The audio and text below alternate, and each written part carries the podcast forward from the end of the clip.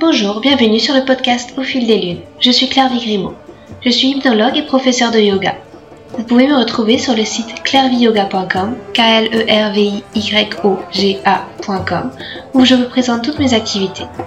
Toutes les semaines, je reçois des invités dans ce podcast qui nous parlent de leurs activités autour du bien-être, que ce soit l'hypnose, le yoga, le reiki, la sylvothérapie et bien d'autres thèmes encore. Alors sans plus attendre, voici l'épisode du jour. Dans cet épisode, je reçois Elsa Couteillé. Elsa est hypnologue. Elle est aussi l'hôtesse du podcast Accompagnant, un podcast dédié aux experts de l'accompagnement et du changement.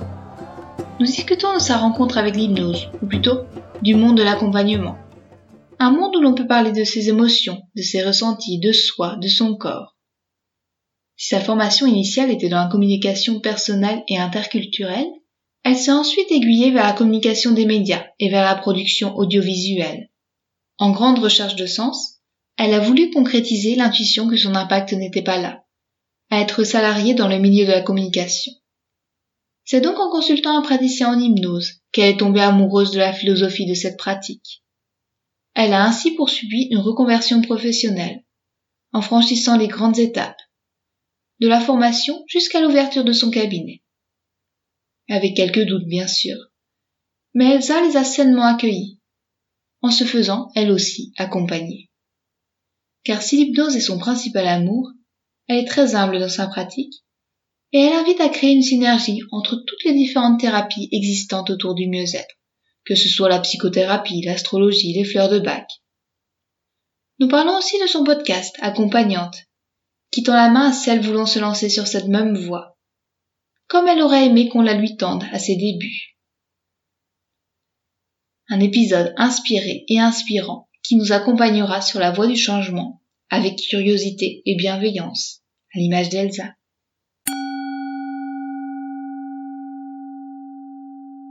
Bonjour Elsa, je suis ravie de vous recevoir. Vous êtes euh, Elsa Coutellier, vous êtes hypnothérapeute et aussi l'animatrice du podcast Accompagnante.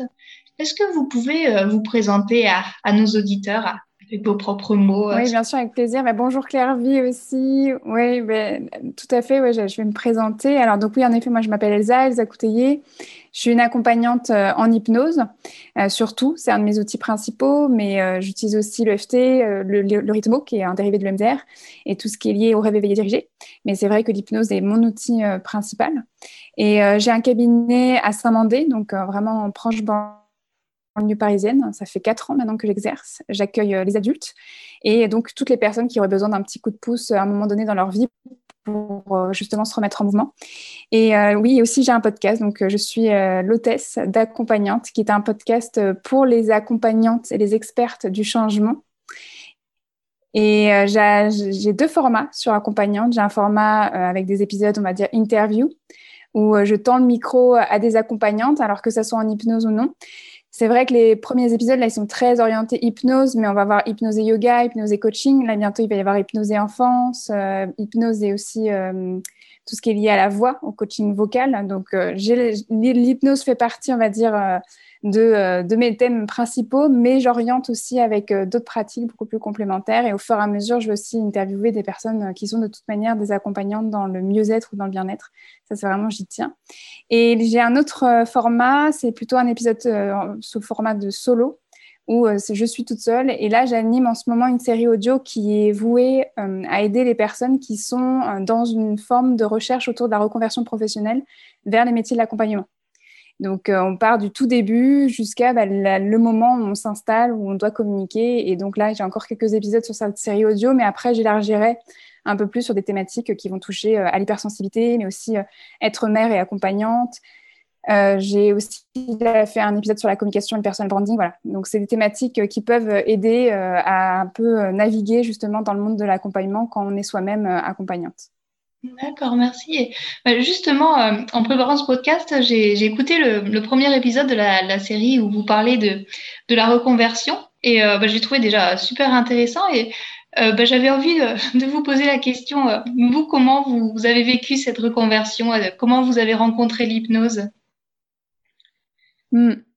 c'est vrai que accompagnante en hypnose, c'est pas ma casquette première, on va dire. J'ai eu un premier métier qui était celui de la, enfin, qui était communicante. J'ai évolué dans le monde de la communication, plus particulièrement dans la communication et les médias autour de la production audiovisuelle.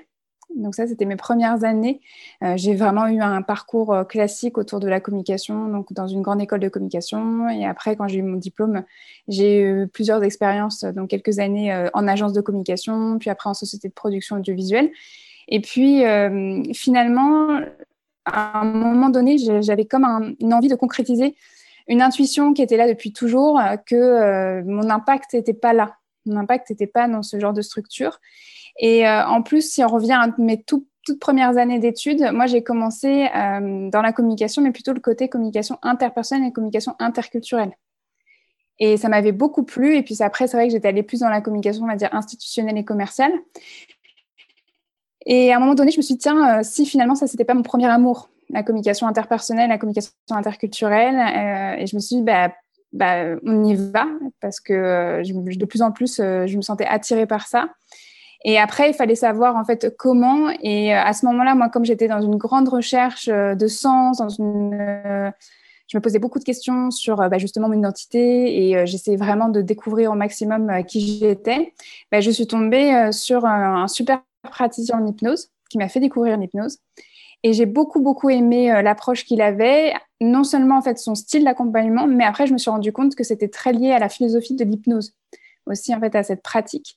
Et donc je me suis renseignée et à un moment donné, je me suis dit bon bah je vais arrêter de tourner autour du pot et euh, je me suis inscrite en formation pour vraiment devenir accompagnante euh, en hypnose. Et donc c'est comme ça que j'ai vécu ma reconversion professionnelle. Euh, ça a été fait par grande étape, mais on va dire que ça s'est fait assez rapidement parce que c'est vrai que moi je suis d'un caractère où une fois que j'ai décidé, bah, j'y vais et j'y vais à fond. C'est vraiment en fait ma personnalité mais euh, ça s'est très bien fait. Euh, bien sûr, non sans doute, ce qui est absolument normal et j'ai même envie de dire euh, sain, surtout quand on accompagne. Mais quelque part, c'était une certaine forme d'évidence. Souvent, je dis que quand j'ai commencé mes premiers jours de formation en hypnose à l'Arche, j'avais l'impression d'être comme à la maison, d'être enfin arrivée. je pense que c'était lié à la rencontre avec l'hypnose, mais je dirais plus avec l'accompagnement, finalement, avec euh, cette euh, idée où on était maintenant dans un espace où on pouvait parler euh, d'émotions, on pouvait parler de sentiments, on pouvait parler de corps, on pouvait parler d'intuition. voilà, c'était, on pouvait parler de communication, mais de soi à soi. Et je me disais, mais alors, j'ai le droit. Et quand, quand j'en parle, je suis pas bizarre, je suis pas perchée. Parce que moi, ça a toujours été là. Je me suis toujours beaucoup, beaucoup posé de questions sur la communication et sur la connaissance de soi avec vraiment une grande, grande recherche de sens. Et quand je voyais que là, en fait, c'était OK et que c'était même euh, ce qui était recherché comme caractéristique pour accompagner, euh, bah, je me suis dit, bah, c'est super. Quoi. C'est, euh, voilà, vraiment un sentiment très positif pour cette reconversion professionnelle. Et du coup, comment ça se passe? Vous avez fait votre formation et puis dès que vous avez eu le, le, papier de, praticien en hypnose en poche, vous vous êtes lancé ou alors il y a eu encore quelques doutes? Est-ce que je quitte mon emploi? Est-ce que je fais ça progressivement? Alors non, non, non, moi j'avais déjà, euh, j'avais déjà tout mis en place pour me consacrer à 100% à, la formation. Vraiment, c'est à partir du moment où je me suis inscrite, j'ai euh, fait en fait une, euh, une rupture, je ne sais même plus comment ça s'appelle. quelque part, voilà, exactement, un commun accord. ça s'est très bien passé vraiment sans, sans aigreur, j'ai eu de la chance et, et, donc je me suis consacrée 100% à, à, cette formation. Et quelque part, euh, déjà dans l'idée de professionnaliser et d'avoir vraiment le projet de construire mon activité et donc de m'installer en cabinet, ça c'est vraiment évident pour moi. Euh, j'ai cru que tout le monde était comme ça d'ailleurs en formation, mais je me suis rendu compte que les profils étaient très différents. Il y avait des personnes qui faisaient ça vraiment pour une démarche 100% personnelle, d'autres c'était moitié-moitié. Puis il y a des personnes euh, voulaient accompagner et en même temps il y avait quelque chose qui n'était pas prêt vraiment à l'intérieur d'elles-mêmes. ce qui est normal hein, pour certaines personnes, mais c'est vrai que là, moi, j'étais vraiment 100% prête, en tout cas dans cette envie de concrétiser ça euh, dès la certification. C'était assez évident. Et comme j'ai dit tout à l'heure, comme je suis d'un caractère très euh, pushy, euh, quelque part, moi j'ai vraiment envie d'y aller, même si j'avais peur. Hein, c'est j'y vais, mais j'ai peur. C'est vraiment ça, c'est un, de mes, un de mes motos. il fallait que j'y aille déjà pour tester, pour concrétiser, pour, pour vraiment voir si finalement dans le concret, au quotidien, ça allait vraiment me plaire. J'avais vraiment besoin d'aller tester jusqu'au bout mon projet et euh, dès les premiers mois, ça a très bien fonctionné. Et donc là, maintenant, ça fait quatre ans euh, que j'accompagne avec l'hypnose. D'accord. Et euh, je le disais en, vous présentant, vous êtes aussi l'animatrice du podcast Accompagnante. Là, c'est quoi qui vous a donné envie d'animer ce podcast tourné vers les personnes qui accompagnent elles aussi? Alors, c'est plusieurs choses. Je pense que la première chose, c'est que euh, euh, quand Accompagnante existe depuis décembre 2020, donc ça fait même pas un an, ça va faire bientôt un an. Euh, j'ai l'impression que c'est beaucoup plus parce que euh, j'ai l'impression que ça a toujours été là dans ma vie tellement ça prend de place euh, aujourd'hui.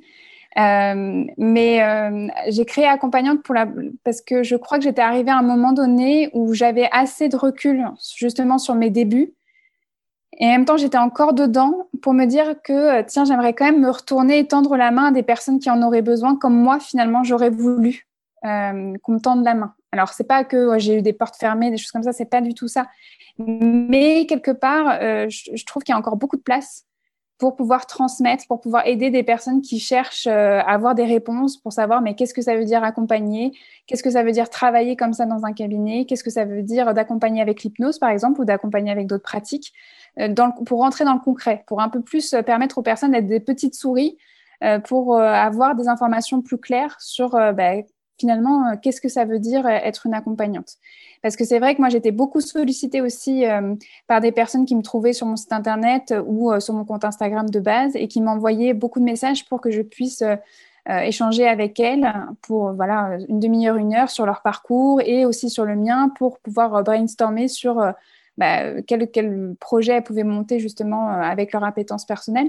Et donc avec beaucoup de questions qui revenaient. Et c'était souvent les mêmes. Et je me suis dit, mais finalement, euh, autant peut-être créer un, espace où euh, déjà ces, réponses, elles sont là. Les gens peuvent vraiment euh, les trouver beaucoup plus facilement comme sollicitant ou en sollicitant one-to-one différents thérapeutes, même si ça peut être très riche et très intéressant.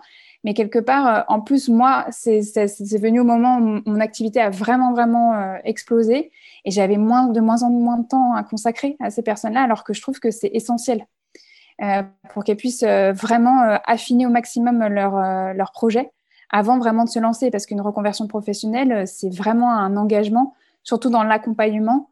On accompagne des personnes qui en ont besoin, qui ne vont pas bien, donc il faut faire bien les choses en sécurité. Et donc, c'est important de trouver des réponses en amont, ou même quand on fait ses premiers pas en tant qu'accompagnante. Moi, je trouvais que c'était essentiel d'avoir euh, un espace où il y avait différents modèles d'accompagnement qui pouvaient être proposés. Ça, c'est pour ça que j'avais vraiment besoin de faire des épisodes solo et des épisodes d'interview et c'est vrai que accompagnante, il y a une deuxième chose qui était importante, je l'ai féminisée. J'ai pas euh, choisi accompagnant ou thérapeute euh, exprès. Pour moi, c'était hyper important d'avoir une plateforme, un, espace, comme je disais, sécurisé pour que la parole des femmes accompagnantes puisse être reçue et écoutée. Alors, c'est que c'est vrai que l'hypnose, peut-être dans d'autres pratiques, mais je trouve que l'hypnose, encore aujourd'hui, a une, image très masculine. Euh, alors que dans les stages, dans les formations en hypnose, on est quand même à 80% euh, de femmes. Il y a 80, les inscrites, c'est des femmes surtout. Et pour autant, quand elles s'installent, ben, on les voit plus, ou beaucoup moins que certains hommes. Et c'est très bien. Hein. Moi, je suis très contente qu'il y ait des hommes qui prennent la parole et qui puissent donner euh, leur manière d'accompagner, euh, vraiment. Mais il y a de la place pour tout le monde. Sauf que moi, c'était ma croyance. Et donc, j'en avais aussi un peu marre d'attendre auprès de mes mentors. Je me disais, euh, pendant longtemps, hein, je me suis dit, mais je peux pas, euh, j'ai pas autant d'expérience qu'une telle. C'est plutôt une telle qui devrait écrire un article de blog. C'est plutôt une telle qui devrait faire son podcast.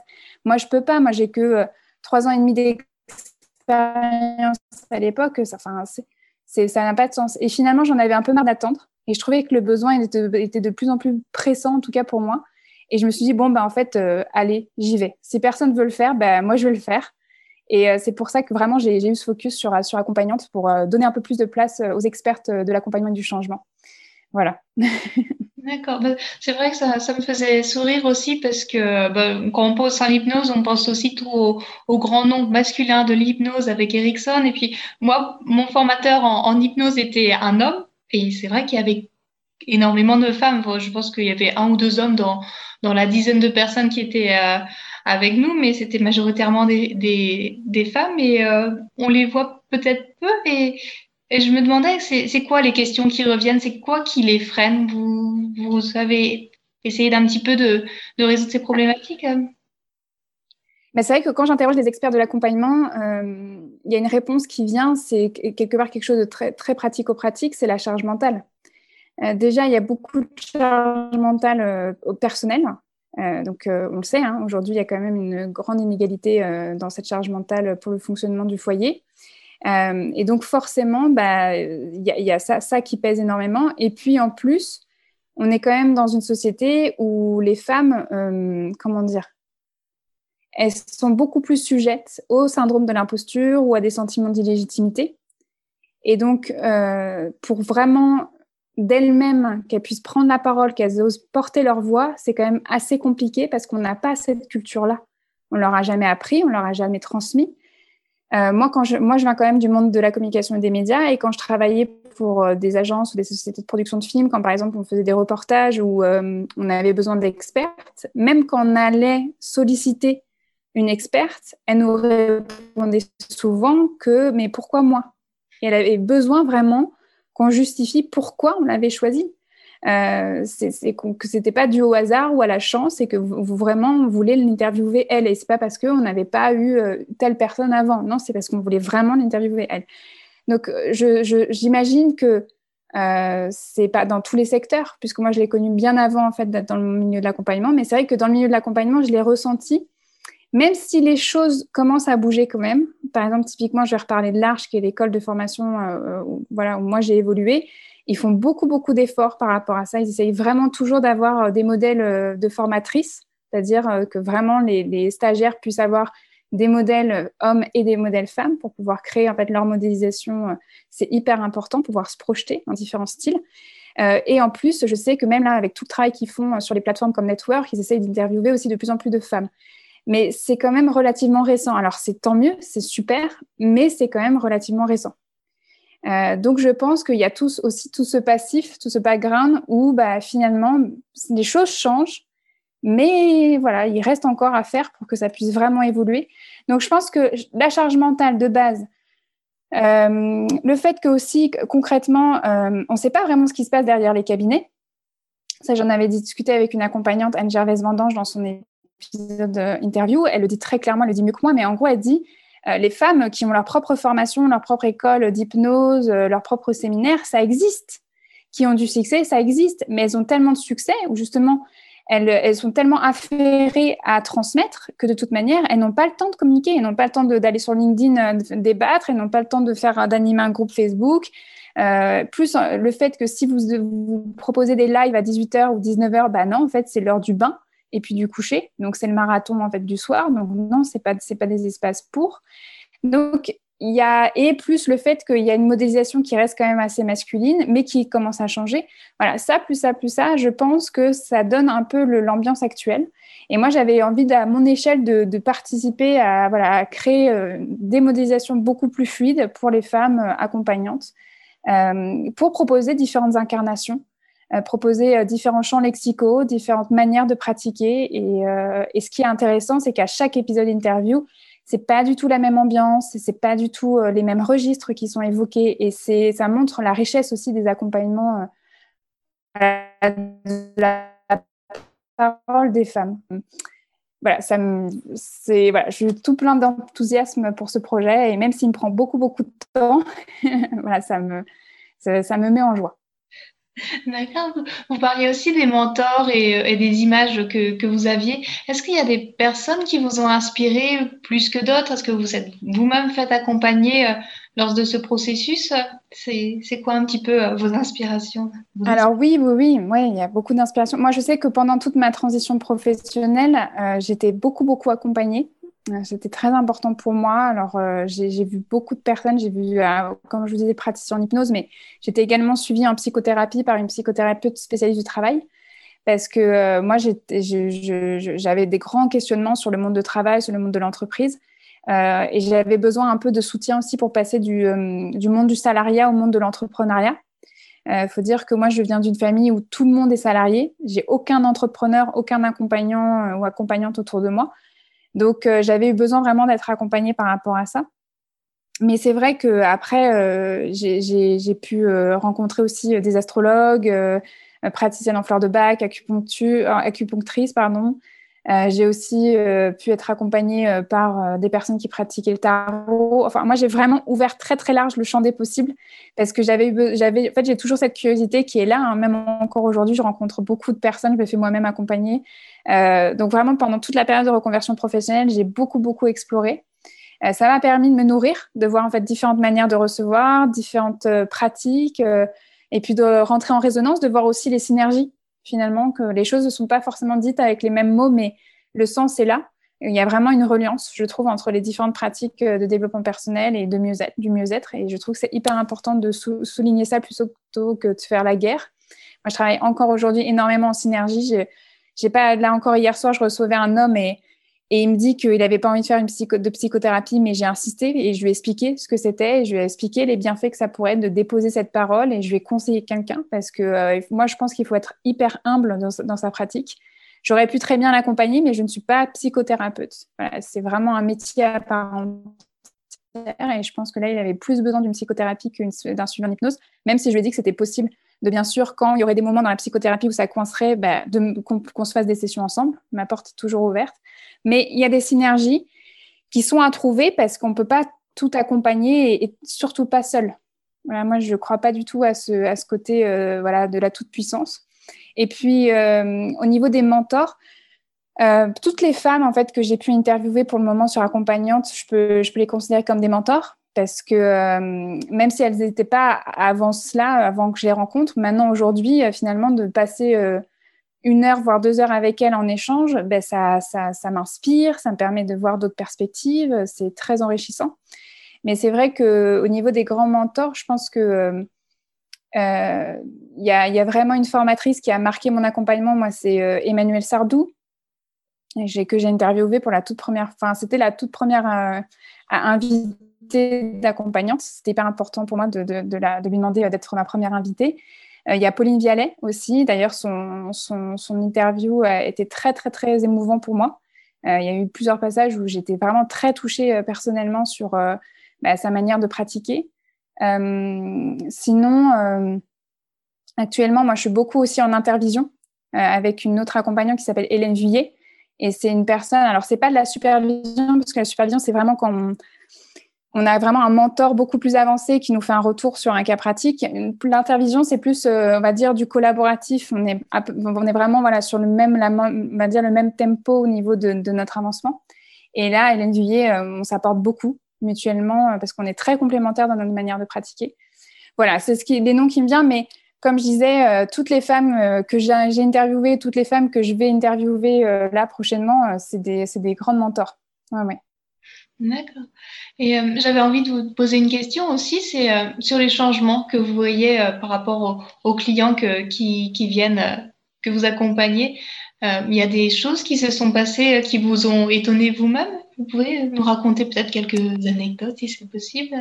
Ah, des changements qui, qui, ont été faits, qui, des, des traversées par mes clients et qui, qui m'ont d'accord, qui m'ont marqué. Euh, alors, ce qui me vient là euh, très intuitivement, c'est quand je ne sais pas que ça a changé, mais que ça a beaucoup changé pour, pour mes accompagnés. Typiquement, quand on m'envoie quelqu'un, enfin, quand je reçois quelqu'un et que je dis, bah, vous m'avez connu comment? Euh, Ah, bah, c'est une amie qui m'a recommandé. Parfois, je demande le nom ou la personne me donne de manière évidente en fait le nom. Et, et je me dis ah, ah, bon bah et comment elle va? Ah bah super depuis qu'elle vous a vu euh, sa vie a changé. Et donc j'ai ça déjà en fait c'est très intéressant d'avoir des, nouvelles comme ça parce que on a beau dire à nos accompagnés bah, vous me tenez au courant hein, vraiment j'ai envie de savoir comment ça se passe pour vous la plupart du temps, on n'a pas de nouvelles, sauf quand finalement, bah, on a une amie ou une cousine qui vient nous voir et qui nous dit ah bah ouais, ouais non mais elle va super, ah bah, depuis qu'elle vous a vu, euh, bah, ça et ça, ça a changé, euh, bah, c'est pour ça que je suis là parce que ça m'a donné tellement envie que bah, je me suis dit que c'était à mon tour. Donc ça déjà, ça, c'est souvent ça me fait sourire. Après, euh, des accompagnés qui, ah, il y, en a plein, mais là ce qui me vient. Moi, j'aime beaucoup quand quand je vois la personne qui évolue, et c'est vrai que alors ça peut être des évolutions très rapides, mais même des personnes qui, évoluent sur le long terme, mais qui commencent en fait à créer un effet boule de neige dans leur vie.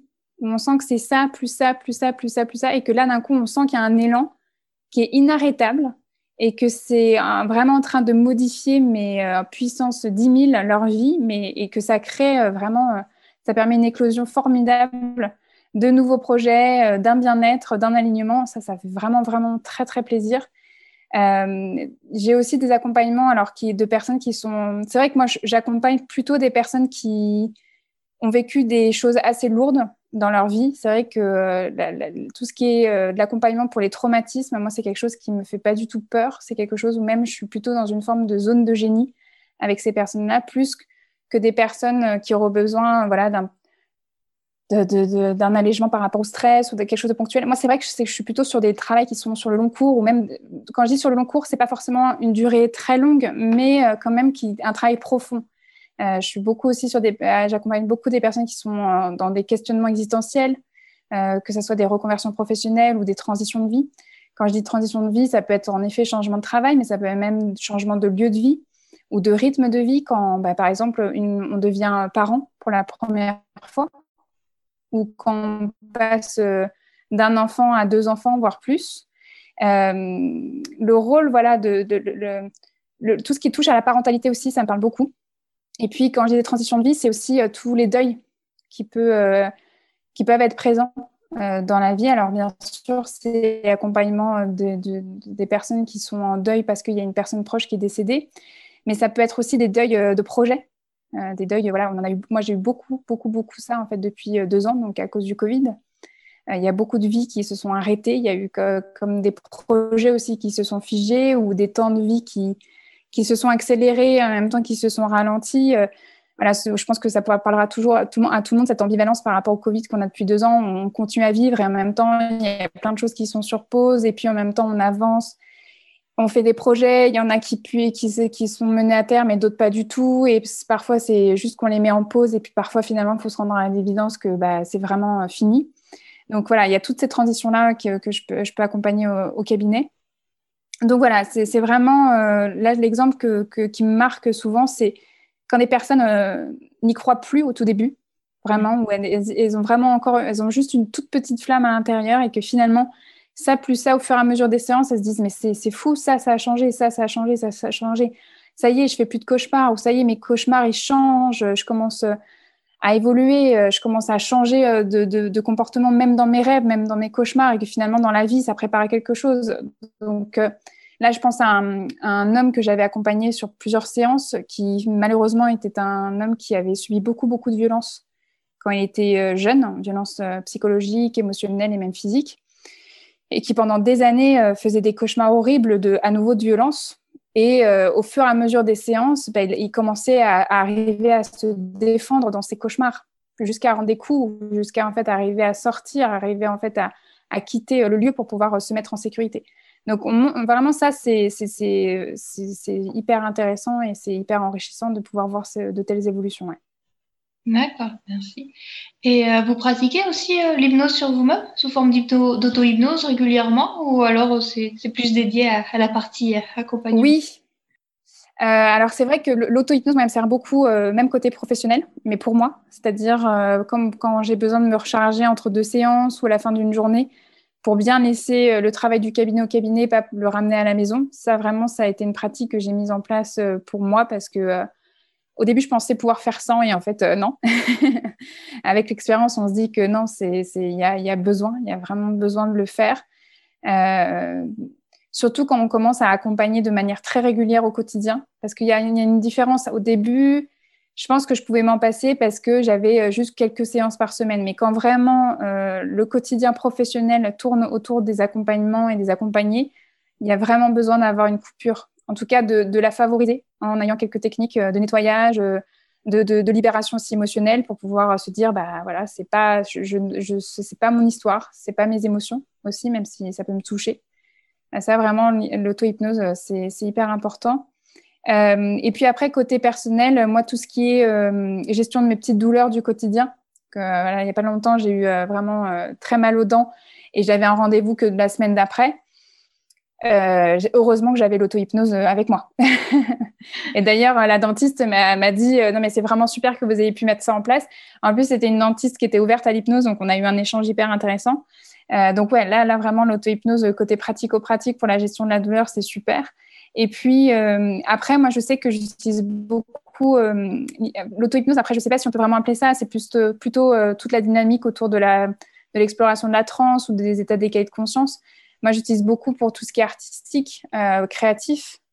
Euh, là, que je le provoque ou que ça arrive de soi-même, bah, ça, dépend. Mais moi, j'aime beaucoup tout ce qui est euh, autour de l'art-thérapie, donc euh, des sessions de collage ou des sessions d'écriture. Et là, forcément, on, touche, à l'auto-hypnose et, donc à l'exploration des états d'état de conscience. Et ça, c'est plus pour mes petits plaisirs personnels. Et, vous avez des projets que vous avez envie de réaliser dans les mois à venir à plus ou moins long terme? Oui, bah oui. Alors, euh, c'est vrai que là, accompagnante, euh, j'entame la saison 2 depuis euh, tout début septembre et j'espère qu'il y en aura encore beaucoup d'autres. donc ça, c'est vraiment un projet que j'ai envie de mener sur le long cours. Après, de par justement le positionnement que j'ai choisi pour accompagnante et en plus de par, moi, c'est vrai, mon parcours professionnel, je suis de plus en plus sollicitée pour du coaching autour de la communication ou même du personal branding. Donc tout ce qui est stratégie pour apprendre à mieux se connaître et pour pouvoir mieux parler de soi, de son activité et se faire reconnaître euh, justement bah, sur son secteur d'activité. Donc j'ai de plus en plus de personnes qui me demandent euh, voilà, des, des, coachings par rapport à ça. Et puis bien sûr, euh, même de la supervision ou de l'intervision, j'ai des sollicitations pour pouvoir échanger sur des cas qui seraient difficiles ou sur des séances qui se seraient pas très bien passées. Ça aussi, j'aime beaucoup et je pense que je vais le développer dans les prochains mois de manière un peu plus intense. D'accord. Merci. Et euh, du coup, si, euh, si, les auditeurs, les spectateurs veulent vous retrouver, vous pouvez euh, les diriger vers un endroit sur le web Oui, bien sûr. Alors, mon site internet, c'est elsacouteiller.com.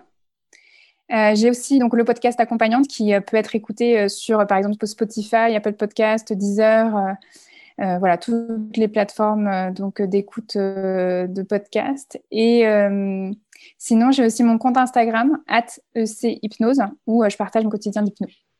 Hmm, d'accord, on mettra tout ça dans les notes du podcast. Merci beaucoup Elsa pour, euh, pour cette discussion et je vous souhaite euh, une belle fin de journée, une belle après-midi. Merci beaucoup Claire Vie pour cette invitation et merci aussi bah, pour tout ce que vous faites pour pouvoir bah, voilà, créer aussi un espace d'échange et de découverte. C'est super. Merci. Merci à Elsa pour cette conversation. Vous trouverez toutes les notes de l'épisode sur le site clairviyoga.com à la rubrique podcast. Je suis très heureuse de vous annoncer la sortie de mon dernier livre, Tapis volant. Tapis volant est un carnet de voyage en yoga.